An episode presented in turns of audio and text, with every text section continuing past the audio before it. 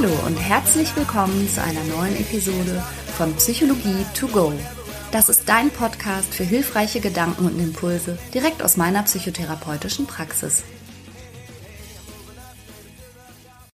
Hallo, ich bin Franka Ciruti und ich freue mich, dass du eingeschaltet hast für eine weitere Episode Psychologie to go. Heute soll es mal darum gehen, wie du mit Kritik umgehen kannst. Vielleicht kennst du das, dass Leute dir schon mal vorgeworfen haben, du seist nicht kritikfähig oder du denkst das von dir selber, weil du, sobald dich jemand kritisiert oder ein bisschen scharf anspricht, du entweder sofort in Tränen ausbrichst oder sofort eine komplette Gegenattacke fährst, die vielleicht übers Ziel hinausschießt.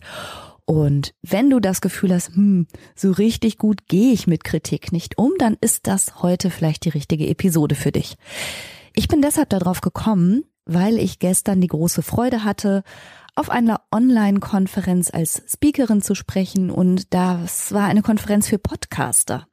Genauer gesagt die Podcast-Helden-Konferenz von meinem lieben Freund Gordon Schönwelder und es ging darum, dass natürlich auch wir Podcaster immer mal wieder so eine Ein-Sterne Abwatschkritik unter unseren Podcast gepostet bekommen. Und ganz ehrlich, vielleicht äh, irritiert dich das als Hörer, das schmerzt, das tut richtig weh. Und ich kenne mehr als nur eine Kollegin, die nach so einer bösen, vernichtenden Kritik ihren Podcast nicht fortgeführt hat. Und das ist natürlich was, was dann die schlimmste Konsequenz ist nämlich, dass man so erschrickt vor einer Kritik, dass man sich komplett zurückzieht. Darüber habe ich also gestern auf der Konferenz gesprochen, wie man mit dieser Art Kritiken umgehen kann. Und etwas davon abstrahiert habe ich jetzt heute für dich. Ich möchte erst kurz für dich einsortieren, was passiert überhaupt mit uns, wenn wir kritisiert werden? Warum fühlt sich das häufig so schlimm an und warum ist unsere Reaktion auch so krass emotional? Und dann habe ich noch einen ganz ganz einfachen Tipp für dich, wie du so ein bisschen aus dieser emotionalen Spirale rauskommst, kurz durchatmen kannst und dann deinem Kopf was zu tun geben kannst, um die Kritik ein bisschen einzusortieren und in Ruhe zu überlegen, wie du jetzt reagieren magst. Und nur mal so vorweg, nicht kritikfähig zu sein, ist ja häufig ein Vorwurf, der Menschen gemacht wird, die emotional auf Kritik reagieren. Tatsächlich finde ich aber, könnte man genauso zu sehr vielen Menschen sagen, sie sind nicht kritikfähig, weil sie nicht fähig sind, Kritik vernünftig zu formulieren.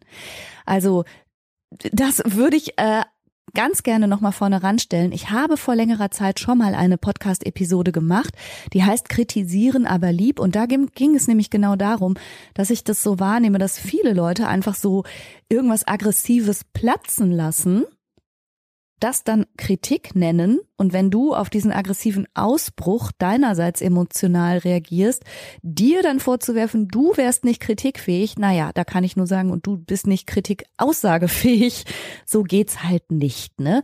Also jemandem zu sagen, er sei nicht kritikfähig, in so einer Situation ist so, als würdest du jemandem ins Gesicht schlagen und wenn derjenige dann weint, sagen, ja, und ein dickes Fell hast du auch nicht. Also bitte unbedingt das auch nochmal in die andere Richtung denken. Kritik ist ein heikles Thema und Kritik, wie man sie richtig übt und sendet sozusagen, da gibt es ja eben auch die sogenannte Senderverantwortung. Da möchte ich gerne nochmal auf die ältere Podcast-Episode verweisen. Da gebe ich nämlich Tipps dazu, wie man Kritik am besten formuliert, so dass sie nicht wie ein Angriff oder eine Verletzung daherkommt. Ja, vielleicht magst du dir mal eine Situation vorstellen aus deiner Vergangenheit, wo du mal kritisiert wurdest und gemerkt hast, oh, das erwischt mich jetzt wirklich ganz kalt. Lass uns mal ganz kurz überlegen, was da überhaupt passiert. Ich treffe ja gerne schon mal die Unterscheidung und das habe ich in anderen Podcasts auch schon gemacht. Zum einen sind wir ja Lebewesen und entstammen einer sehr langen evolutionsgeschichtlichen Kette an Säugetieren, also etwas in uns, etwas ganz Tiefes und etwas ganz Altes in uns, springt schon mal sowieso an, was Ausschluss aus der Herde, aus der Familie, aus der Gemeinschaft fürchtet per se. Also es gab ja Zeiten in der Menschheitsgeschichte, da war Ausschluss aus der Community auf jeden Fall ein Todesurteil. Und ich glaube, dass das so ganz rudimentär in uns sowieso Wirkung entfaltet. Immer, wenn wir das Gefühl haben, oh, ich komme gerade nicht so gut an oder irgendwas wirkt jetzt nicht so passend oder Leute mögen mich jetzt nicht mehr. Also das ist sowieso, glaube ich, in uns sehr angelegt, wenn man so will. Und das Zweite ist natürlich von jedem Einzelnen von uns die Biografie, die Erfahrung, die wir in unserer Erziehung gemacht haben. Ganz viele von uns sind mit so Methoden in Anführungsstrichen erzogen worden, wie zum Beispiel Liebesentzug oder Beschämung. Und wir sind häufig als Kinder sehr hart und sehr ruppig angegangen worden. Und Kritik bezog sich damals häufig nicht auf etwas, was wir gemacht oder getan haben, also auf einen konkreten Anlass, sondern zum Beispiel hieß es dann direkt, du bist zu dumm oder du kannst gar nichts oder was hast du jetzt schon wieder gemacht und aus dir wird niemals was. Das heißt, vielfach waren unsere Eltern vielleicht auch nicht besonders feinfühlig darin, die Kritik anlassbezogen und punktuell zu nutzen, sondern wenn wir einen Fehler gemacht haben, etwas ist passiert, etwas ist uns nicht gelungen, wurde daraus direkt eine komplette Charakter- und Persönlichkeitsabwertung. Und eben bis hin zu, ich bin jetzt enttäuscht von dir, ich bin beschämt wegen dir und ich habe dich jetzt nicht mehr lieb.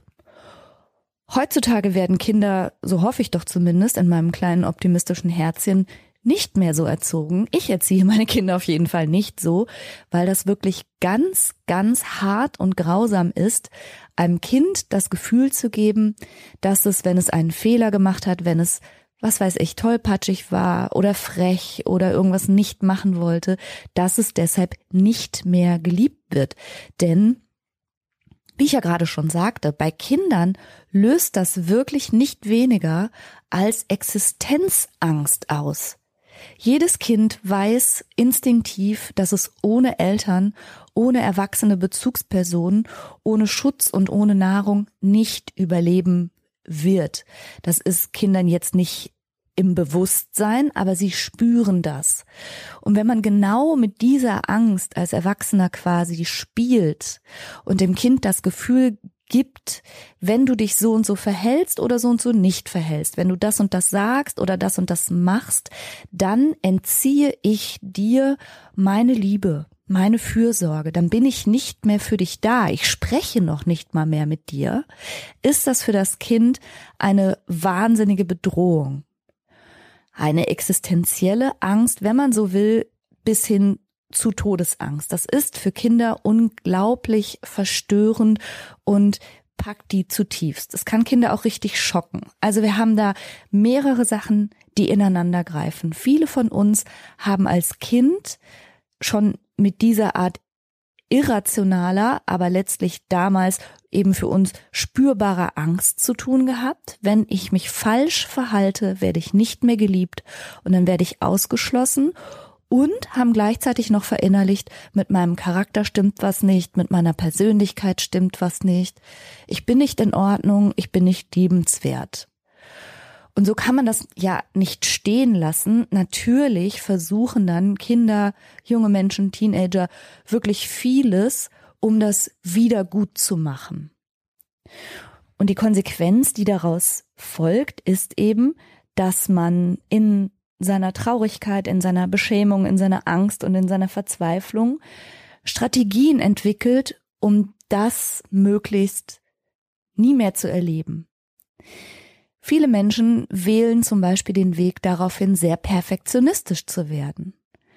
Wer perfektionistisch ist, wer alles ins Hundertste und Tausendste plant, kontrolliert, voraussieht, aber auch sich unangreifbar macht, unantastbar, also möglichst auch ein, ein Image aufbaut von sich selbst, aber auch eine Arbeitsweise, wo man wirklich keinen Makel dran feststellen kann, der tut das eben häufig, um jede Angriffsfläche ja zu verunmöglichen. Häufig steht hinter dem Perfektionismus eine ganz große Angst vor Kritik und vor Abwertung, eben mit tiefen biografischen Wurzeln. Andere Menschen werden sowas, was man als harmoniesüchtig bezeichnen könnte. Die passen sich total an, die sind ganz lieb, die lesen allen Menschen die Wünsche von den Lippen ab, die möchten gar keinen Streit, also die geben immer klein bei, weil sie harte Auseinandersetzungen oder Kritik oder auch in Frage gestellt zu werden eben aus den gleichen Gründen sehr, sehr fürchten und unbedingt vermeiden wollen. Und das funktioniert ja auch ein Stück weit, dass Menschen, die so sehr angepasst werden, ja einfach auch keinen Anlass bieten, sie zu kritisieren. Allerdings hat das natürlich auch einen ganz hohen Preis. Also sowohl perfektionistisches Verhalten wie auch dieses sehr harmoniebedürftige Verhalten hat einen hohen Preis insofern, als diese Anpassungsleistung ja nicht nur sehr, sehr anstrengend ist und häufig mit Selbstausbeutung einhergeht und ganz viel Ressourcen, die man für andere bereithält, ganz viel, was man für andere tut, ganz viel Zeit, die man für andere opfert, aber dahinter bleibt das eigene Ich natürlich manchmal ganz unversorgt. Und schlimmstenfalls kann das gehen bis in so eine Art regelrechte Selbstverleugnung, also dass man so sehr damit beschäftigt ist, die Person zu sein, die in anderen keinen Widerspruch auslöst, keine Kritik auslöst, keine Ablehnung auslöst. Diese Person ist man dann geworden, aber vielleicht ist man gar nicht man selbst. Also allerschlimmstenfalls steckt man wirklich im falschen Leben fest. Und das ist, wie du dir vielleicht vorstellen kannst, ein Nährboden für, ja, etliche psychische Schieflagen. Denn wenn du vielleicht die ganze Zeit einen Job machst, der dir gar nicht gefällt und der dich nicht glücklich macht, aber du scheust dich davor, eine Entscheidung zu treffen für dich, weil dahinter die Angst liegt, das könnten Leute blöd finden oder jemand könnte enttäuscht von dir sein. Und wenn du diesen Schritt nicht gehen magst, tackerst du dich eben selbst in diesem Beruf weiterhin fest, obwohl du spürst, das ist es eigentlich nicht.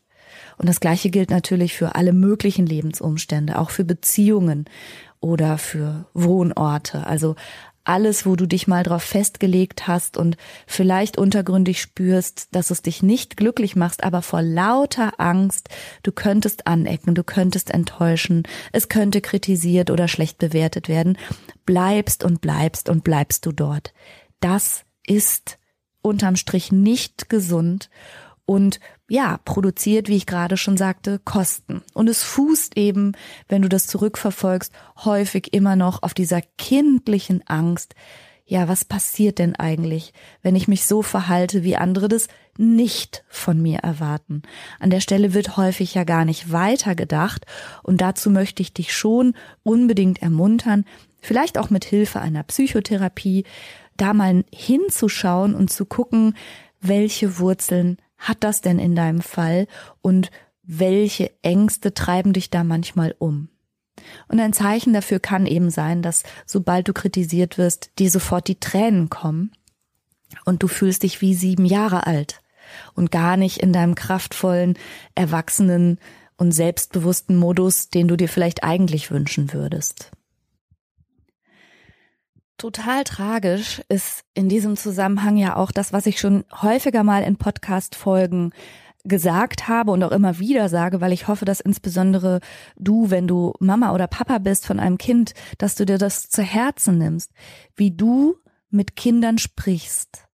Das wird deren innere Stimme. Und so viele Leute haben so einen strengen inneren Kritiker und eine so harte, barsche, grausame innere Stimme, aber da darf man mutmaßen, dass das das ist, was sie früher tatsächlich zu hören bekommen haben. Also wenn heute erwachsene Menschen innere Selbstgespräche führen, wie das ist wieder so typisch für dich, du bist wirklich zu dumm, du kriegst gar nichts geregelt, du bist so ein Versager, aus dir wird nie was, guck dich mal an, du bist ekelhaft und so weiter.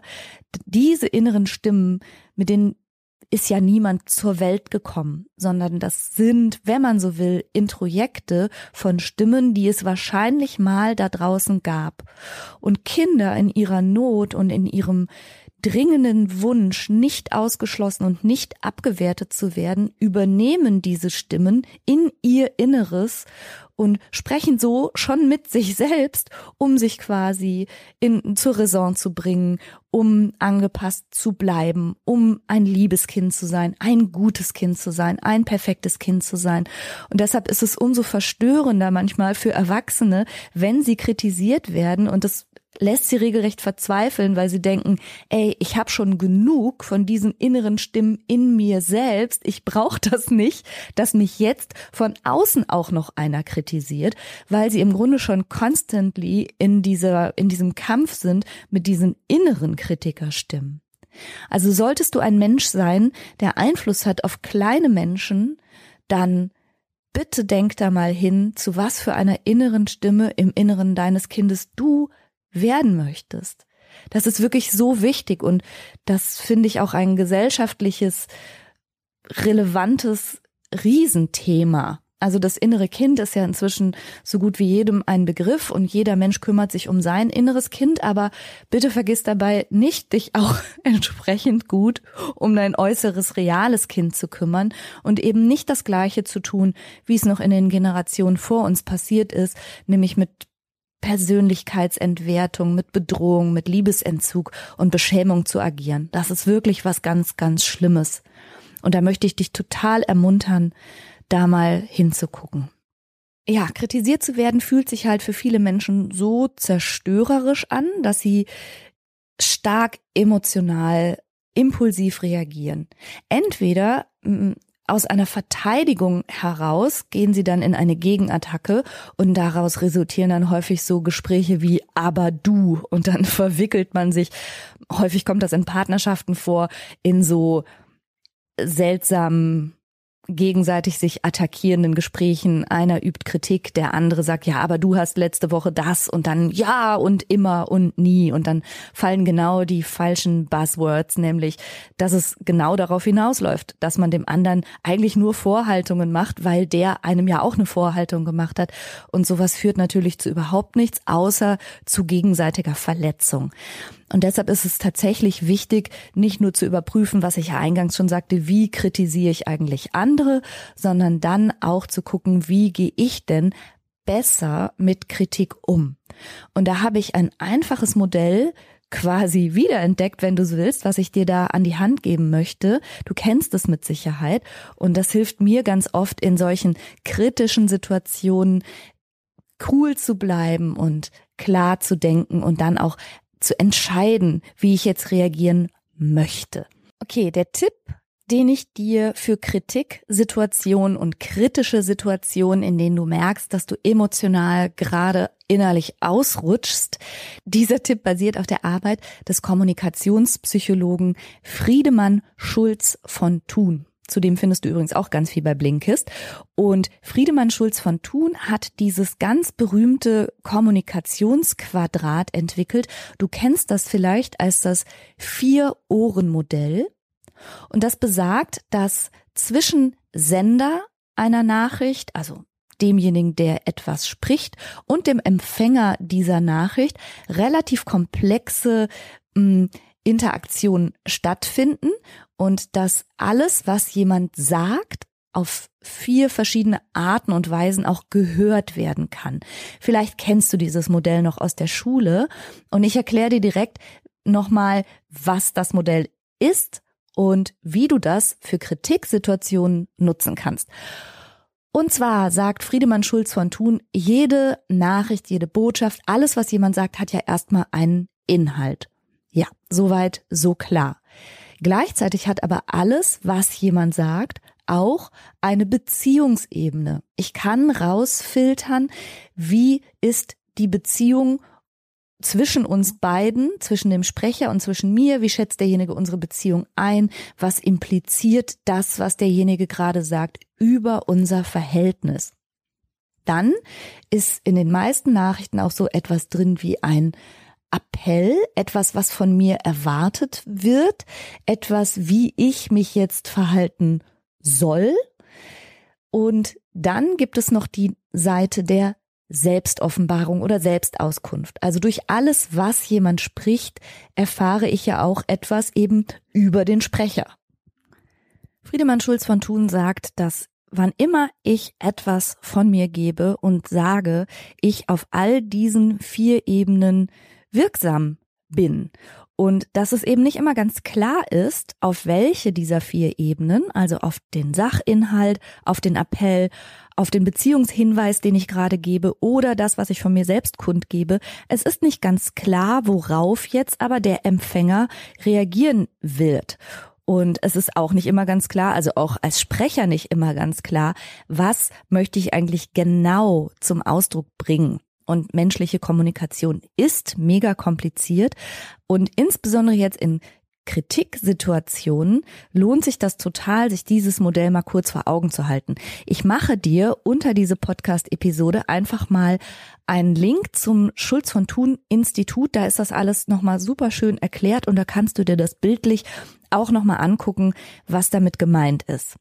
Wenn dich jetzt also eine Kritik trifft, dann empfehle ich dir wirklich, und es klingt jetzt vielleicht komisch, aber erstmal tief durchzuatmen, tief durchzuatmen in den Bauch und dein vegetatives Nervensystem, was vielleicht sofort angesprungen ist, erstmal zu beruhigen und für innerliche und auch körperliche Ruhe zu sorgen, vielleicht auch indem du erstmal auf Abstand gehst oder um einen kleinen Moment Zeit bittest. Denn richtig blöd wird die Situation ja vor allen Dingen dann, wenn du eine impulsive oder emotionale Reaktion zeigst, die du eigentlich nicht zeigen möchtest und von der es dann hinterher wieder heißt, du bist ja sowas von nicht kritikfähig. Also verschaff dir erstmal ein bisschen Raum zwischen dem Reiz, also der Kritik und deiner Reaktion. Da liegt ein kleiner Raum, mach den ruhig ein bisschen größer und nutze den dafür, dich erstmal ganz kurz zu beruhigen, zu sammeln, dich sicher zu verorten im Hier und Heute. Du bist nicht vier Jahre alt oder sieben Jahre alt, sondern du bist ein erwachsener Mensch. Stell dich gerade hin, atme und denk ganz kurz nach. Und was du denken kannst, ist das folgende. Diese Kritik, die dich jetzt gerade getroffen hat, egal wie sie formuliert wurde, das lassen wir erstmal außen vor. Auch fast egal von wem sie formuliert wurde, das lassen wir auch mal kurz außen vor, sondern wir beschäftigen uns erstmal ganz kurz mit erstens der Inhaltsebene. Enthielt das, was du gerade gesagt bekommen hast, einen Inhalt, den du verwerten kannst? Hat also jemand dir gerade jemand auf der Inhaltsebene etwas sachlich zur Verfügung gestellt, womit du weiterarbeiten kannst. War es ein Hinweis äh, zu einer Arbeitsweise? War es ein Anhaltspunkt für etwas, was du vielleicht verändern kannst? Also rein sachlich, was wurde dir gerade gesagt? Das kannst du dir vielleicht notieren. Was war der Inhalt? Dann wende dich bitte mal der Appellseite zu in der Kritik, die dich eben getroffen hat, was steckte da für ein Wunsch an dich drin, was für eine Erwartung wurde formuliert, was möchte der Kritiker oder die Kritikerin bei dir erreichen? Was sollst du tun, was sollst du nicht tun, was soll sich verändern? Notier dir das bitte auch.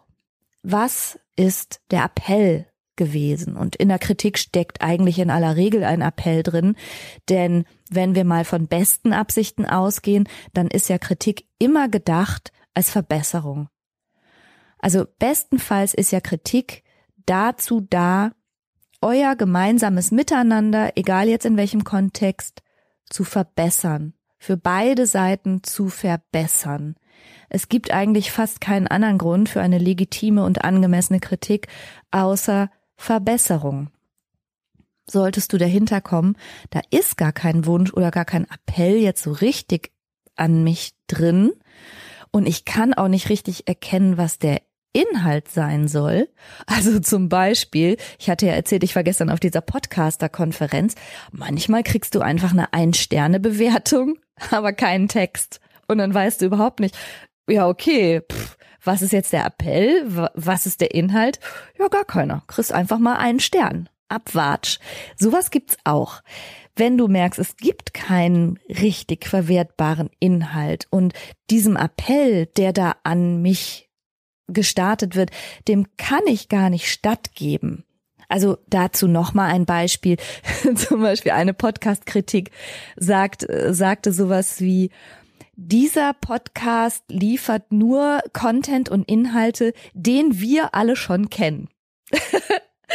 das ist total witzig, weil wie kann denn der Podcaster hinter seinem Mikrofon wissen, was irgendein ihm unbekannter Hörer bereits alles kennt? Das ist inhaltlich wie auch auf der Appellebene eher schwierig. Also prüf das mal. Versuch mal möglichst gelassen an diese Kritik ranzugehen und einfach zu überprüfen, gibt es Inhalt, mit dem ich arbeiten kann, den ich verstehen kann, der mir was sagt, wo ich andocken kann. Okay. Und gibt es einen Appell, einen Wunsch, eine Bitte, die ich auch verarbeiten kann, die ich nachvollziehen kann, der ich vielleicht sogar stattgeben kann? Auch okay. Oder ist beides nicht der Fall? Ja gut, dann sagt dir das aber auch was über die Kritik. Dann gehen wir nämlich mal weiter. Wir gucken uns mal die Beziehungsebene an derjenige oder diejenige, der oder die dich da gerade kritisiert hat, in welcher Beziehung steht ihr denn zueinander und was gibt dir die Art, die, wie diese Kritik geäußert wurde, vielleicht auch für einen Hinweis. War das jetzt gerade sehr herablassend oder war das eigentlich schon freundlich? War das aus dem, aus einer vorgesetzten Position herausgesprochen? weil derjenige wirklich Vorgesetzter ist oder kam das jetzt eigentlich gerade von einer Kollegin oder einem Kollegen und du wunderst dich und merkst, dass du vielleicht insbesondere auf dieser Ebene angespannt reagierst, weil da vielleicht Zwischentöne waren, die dich spüren lassen, ja, warte mal, eigentlich passt das nicht zu dem Verhältnis, in dem wir beide zueinander stehen oder das passt nicht zu der Beziehung, die ich dachte, die wir haben. Also häufig ist das Störgefühl vor allen Dingen auf der Beziehungsebene.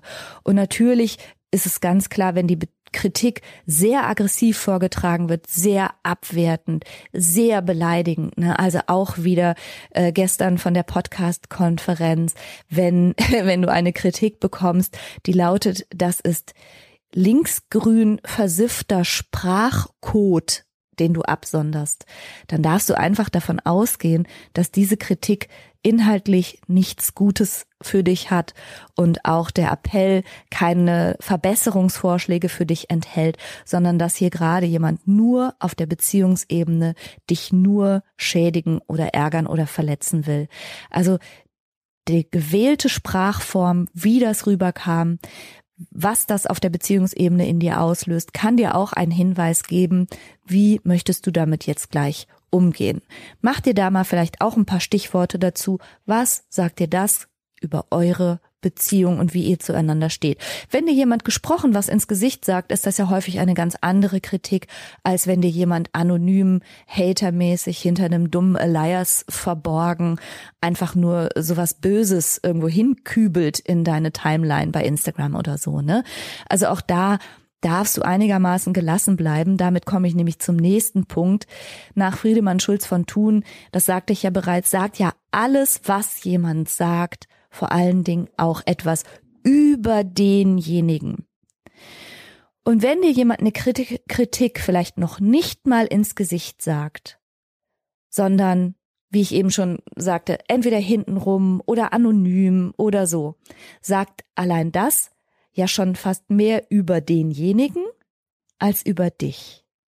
Das bedeutet nämlich, dass derjenige sich mit Kritik und vielleicht auch fairen Verbesserungsvorschlägen oder Wünschen oder einem transparenten Austausch ja offensichtlich schwer tut, sondern sich lieber Mühe gibt, sich zu verschleiern, zu verstecken, sich eine Fake-E-Mail-Adresse zuzulegen, whatsoever und Allein das sagt schon so viel mehr über denjenigen als über dich. Das darf man sich natürlich auch mal ganz kurz klar machen. Aber in realen zwischenmenschlichen Situationen ist es ja manchmal auch dein Partner, der da spricht oder deine Arbeitskollegin oder dein Sohn oder deine Tochter, die gerade eine Kritik an dir äußert. Und da darf man natürlich auch mal ganz kurz überlegen, was erfahre ich da gerade über dich?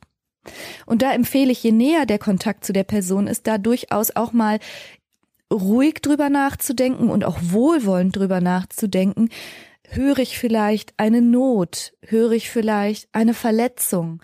Manchmal wird man ja kritisiert und dahinter liegt ein Schmerz. Ich habe ja auch schon mal gesagt, wer schreit, hat Schmerzen. Und wenn du es schaffst, dich zu beruhigen und dir mal ganz kurz Zeit zu nehmen, dieses Vier-Seiten-Modell durchzudenken, schaffst du es vielleicht auch in der Kritik das dahinterliegende mitzuverarbeiten und auch zu verarbeiten, was erfahre ich denn gerade über den Kritiker, anstatt so nur so sehr bei deinen eigenen Emotionen zu sein. Und das finde ich ehrlich gesagt eine ganz, ganz erwachsene und tolle Herangehensweise an Kritik. Und das wäre dann vielleicht auch das, was Leute sagen, wenn sie meinen, jemand ist gut kritikfähig, dass er nämlich nicht sofort reagiert, dass er sich Zeit nimmt, drüber nachzudenken dass er alle Seiten beleuchtet und entsprechend dann auch einigermaßen ausgewogen schafft zu reagieren. Das ist natürlich eine totale Idealvorstellung, aber mir hilft dieses Vier-Seiten-Modell von Schulz von Thun dabei total. Also nochmal, ich mache mir Gedanken, gibt es einen Inhalt? Gibt es einen Appell, einen Wunsch, ein Bedürfnis an mich? Kriege ich gerade eine ordentliche Botschaft über unsere Beziehung und kann ich die teilen? Und was erfahre ich vor allen Dingen über den Sprecher? Und das hilft mir sehr gut einzusortieren, wie möchte ich auf diese Kritik reagieren oder möchte ich auf diese Kritik überhaupt reagieren? Denn manche Arten von Kritik sind einfach so kritikunfähig formuliert, dass ich schlicht und einfach gar nicht darauf reagieren mag. Aber halt auch nicht verstört, verängstigt, schockiert oder sonst wie in meinem Tun beeinträchtigt, sondern einfach nicht, weil ich dann einfach realisiere, wow, hat gar nichts mit mir zu tun, derjenige hat offensichtlich einen schlechtes, schlechten Tag oder steht unter Drogen, was weiß ich, hat nichts mit mir zu tun. Und das kann ich dann auch wirklich abtropfen lassen. Ja, ich hoffe, du kannst mit diesem Hinweis zu deiner Kritikfähigkeit was anfangen. Ah, eine Sache möchte ich am Schluss aber trotzdem jetzt nochmal sagen. Wenn du zu den Menschen gehörst, die ganz unwillkürlich emotional reagieren oder denen schnell die Röte ins Gesicht schießt oder die Tränen in die Augen steigen. Bitte verfall nicht danach deswegen auch noch in so eine Art Selbstabwertungskaskade über diese Reaktion. Das ist so ein Selbstabwertungsteufelskreis, in den du da gerätst. Nimm das einfach hin, dass dieser Moment der Kritik in dir offensichtlich etwas Altes, etwas Tiefes, vielleicht etwas wenn man so will, Kindliches auslöst und dich ganz kurz rausschubst aus deinem souveränen Alltags-Erwachsenen-Modus, aber den kannst du dir zurückerobern. Wie gesagt, atme durch, nimm das einfach so hin und sag, ups, ne, diese Kritik hat mich jetzt eben sozusagen in meinen inneren Gefüge in einen Modus versetzt, den ich jetzt selber nicht ganz passend finde und mir auch nicht wünsche, aber verurteile dich nicht dafür. Nimm das einfach hin und schau, dass du dir durch diesen kleinen Raum, den du dir schaffst, durch ein tiefes Durchatmen oder auch die Bitte, dass du dich ganz kurz sammeln und drüber nachdenken magst, versetz dich in dieser Zeit wieder zurück in dein erwachsenes, denkendes, souveränes Selbst und das Vier-Ohren-Quadrat von Schulz von Thun hilft dir dabei vielleicht auch, dich nicht in diesen Emotionsstrudel reinziehen zu lassen. Ich freue mich, wenn du mir mal berichtest, wie es dir damit gelingt und freue mich ja, wie du weißt, insgesamt immer sehr über Feedback. Ich wollte, ach genau, ich wollte unbedingt auch noch ganz dick und fett Danke sagen. Ich bin letzte Woche wirklich in den allgemeinen iTunes Charts von allen, allen allen, allen Podcasts, ich kann es gar nicht glauben, ich glaube auf Platz 33 geklettert. Das ist so unvorstellbar für mich und macht mich wirklich sehr glücklich, dass mein Podcast so viele Menschen erreicht im deutschsprachigen Raum, aber irgendwie ist auch Südkorea, Frankreich und alle möglichen Länder sind auch dabei. Also wo immer du jetzt bist, vielen Dank für deine Zeit. Danke, dass ich den Sonntag mit dir verbringen darf. Danke, dass du mit mir die Wäsche machst. Danke, dass du mich zu deiner Gassi-Runde mitnimmst und was auch immer du machst. Danke, dass ich mit dir im Auto sitze. Danke für dein Vertrauen. Das macht mich wirklich, wirklich sehr glücklich und ich freue mich auf sehr, sehr viele weitere Episoden mit dir und für dich. Ich wünsche dir eine tolle Woche, so wie immer. Lass es dir gut gehen und bis zum nächsten Sonntag. Tschüss. just right. All the doors are open. And things are coming together just the way I was hoping. Now I'm never giving up. No.